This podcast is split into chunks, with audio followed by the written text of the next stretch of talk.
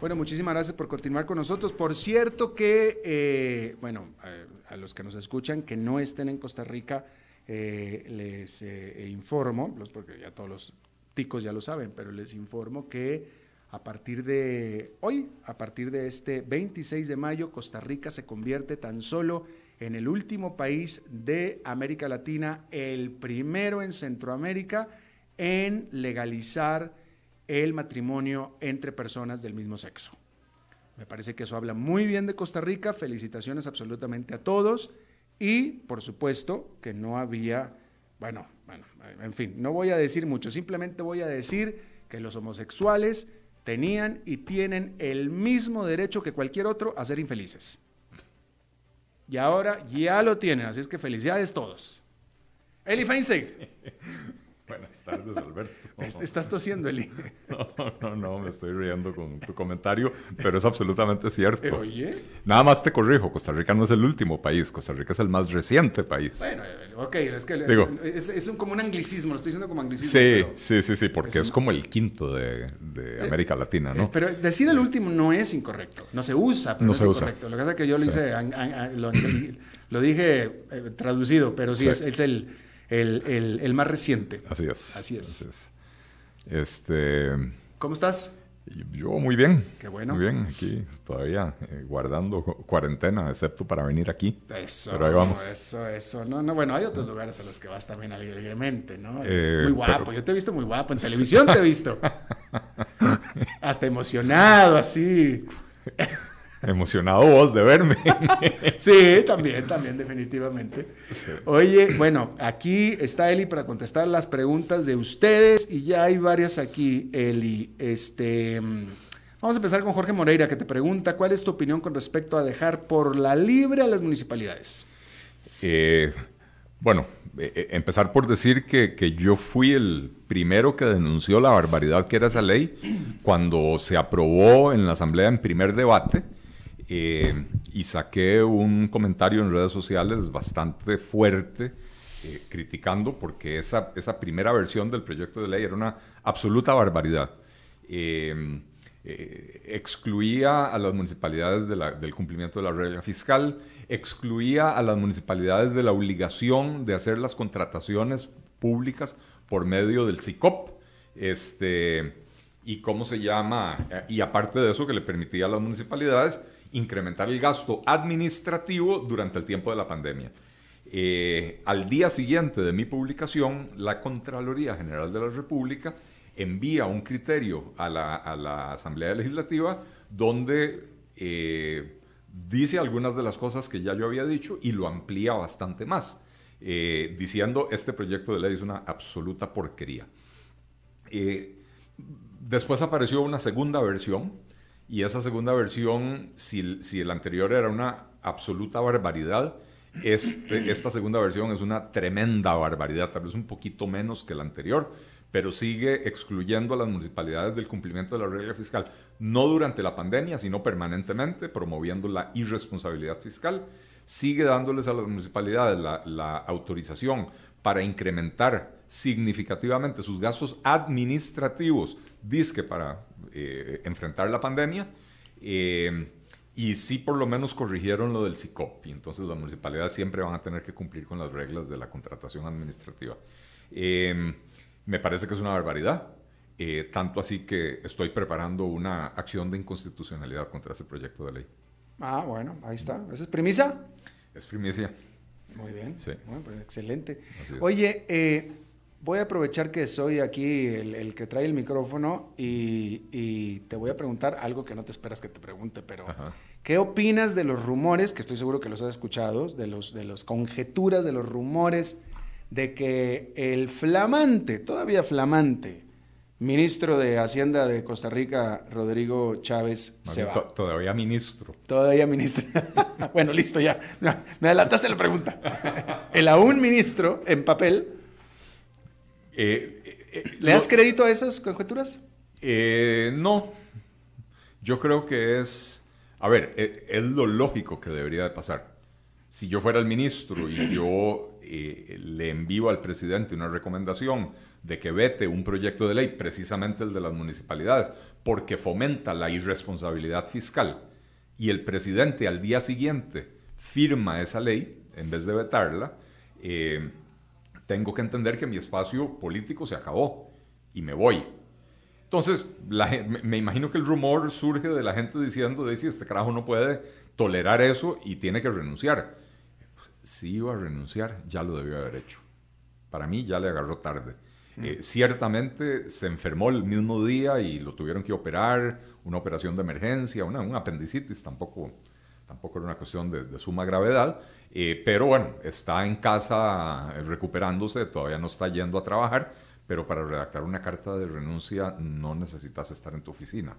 Eh, o sea, que si iba a renunciar ya, debió, ya, lo hubiera hecho. Ya lo hubiera hecho. Para, a, mi, a mi juicio, a ver, yo no lo conozco a él en lo personal, eh, creo que solo una vez en la vida hemos conversado, así que no conozco de qué manera razona, pero si iba a renunciar ya lo, ya lo tuvo que haber hecho eh, y me parece que no, lo, hizo. No lo hizo. Bien.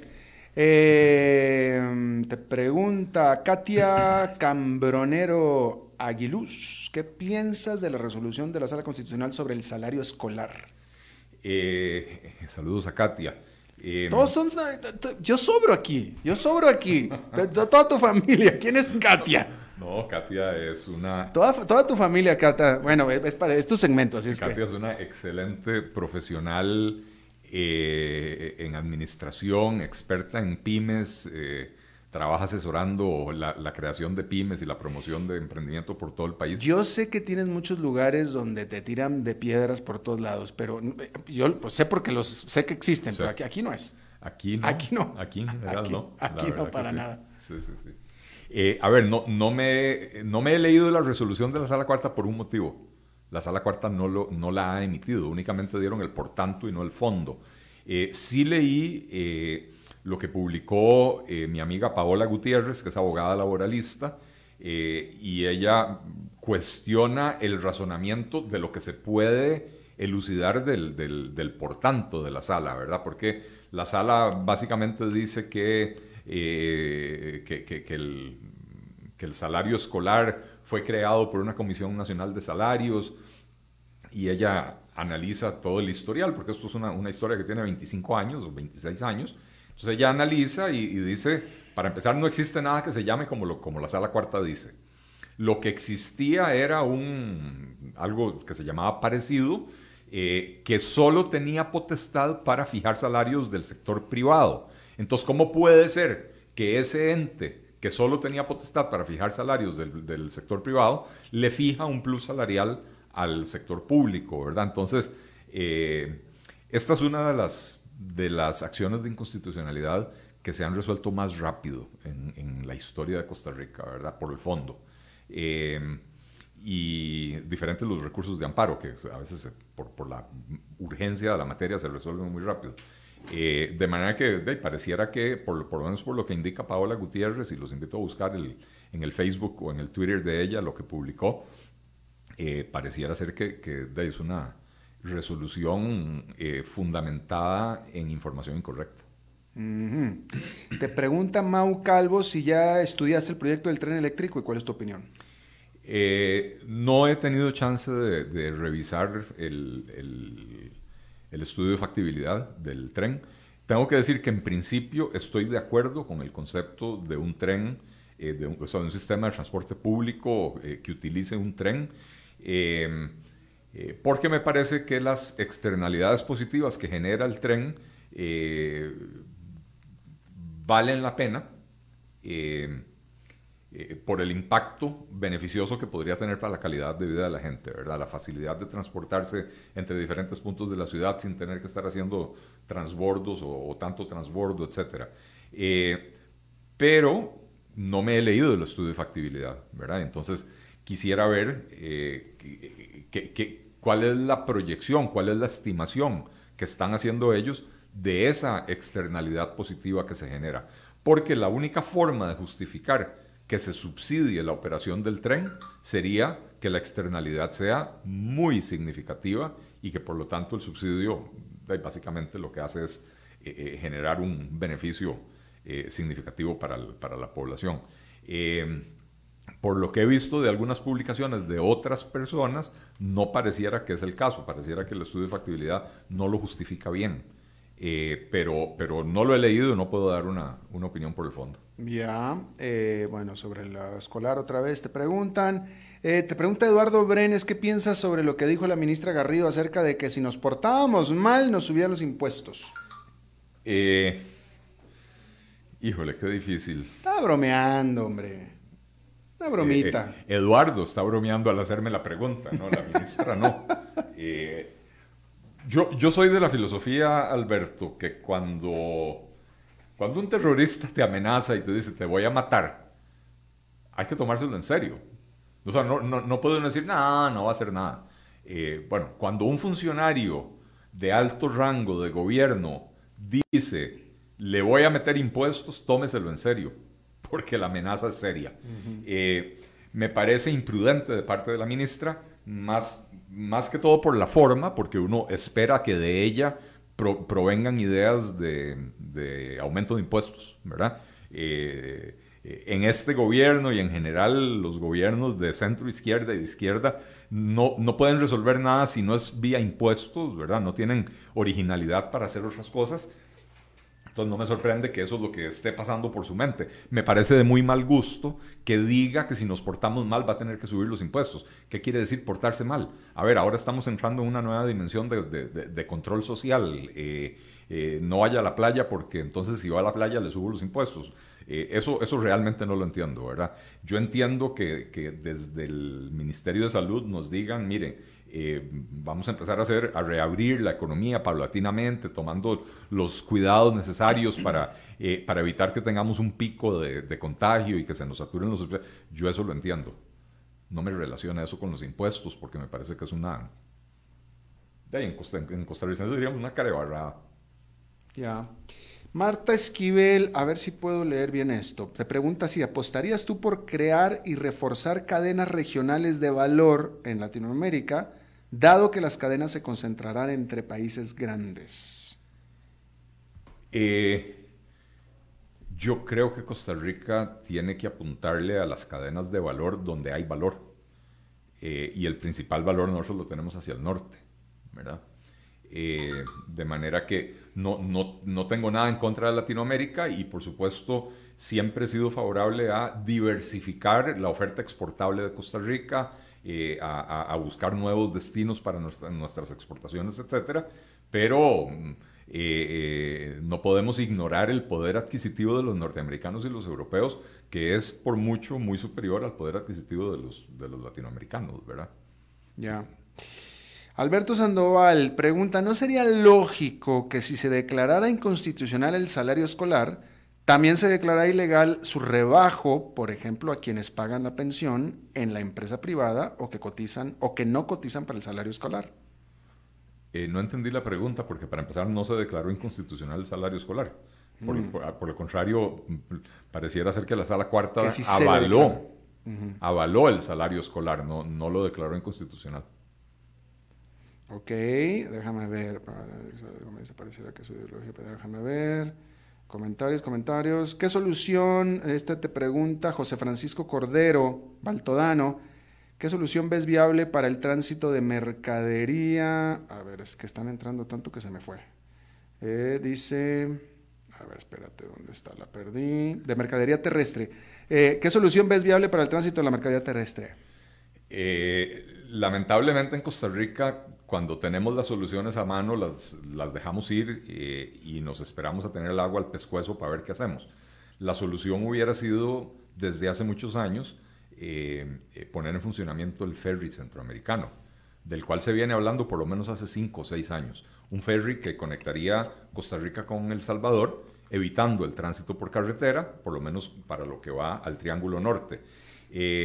ahora, con el cierre de fronteras, eh, estamos a la carrera, estamos viendo a ver qué hacemos y a la carrera no es tan fácil poner a operar un, ferry, ¿verdad? Yo no sé si, si los barcos se generan por, por generación espontánea y, y, decimos queremos un ferry mañana ya va a estar funcionando, ¿verdad? Pero El Salvador, porque es un proyecto binacional que, del que se viene hablando hace años, El Salvador ya tiene su terminal para el ferry lista y Costa Rica nunca lo hizo, ¿verdad? lo mismo que nos pasó con el puente binacional en Zixaola, que, que Panamá hizo su parte del trajo y Costa Rica dejó durante años sin hacerlo, ¿verdad? Entonces, básicamente había medio puente eh, cruzando de Panamá hacia Costa Rica y moría en la mitad del río porque Costa Rica no había hecho la parte suya, ¿verdad?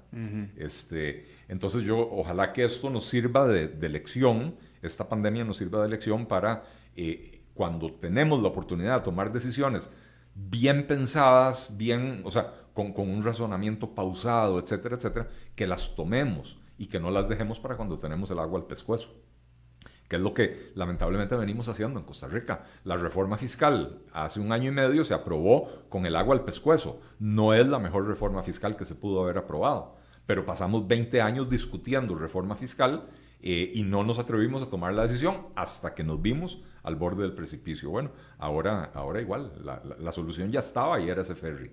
Em, y, de ahí para afuera me parece que, que Costa Rica tiene que cuidar muchísimo esa frontera norte porque eh, me parece que es la principal amenaza para, para la eh, dispersión del, del contagio del, del, COVID, ¿verdad? En este momento.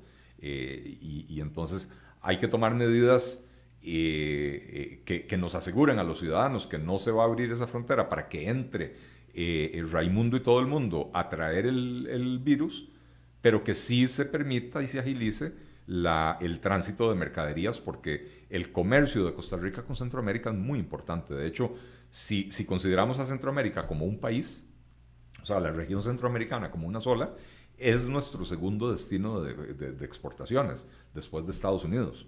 Eh, Centroamérica, como un todo, representa más en exportaciones para Costa Rica que cualquier país europeo, a pesar de las diferencias enormes en, en, poder adquisitivo, ¿verdad? Que por cierto ya lleva esa frontera una semana cerrada, más de una semana. Así es, y es una tragedia, es una tragedia. Yo yo fui crítico del gobierno, me parece que las decisiones que tomaron, eh, si bien eran correctas, no las hicieron de manera consulta, no, no, consultaron a los demás vecinos y entonces básicamente Nicaragua decidió cerrar la frontera en represalia a lo que Costa Rica anunció que iba a hacer.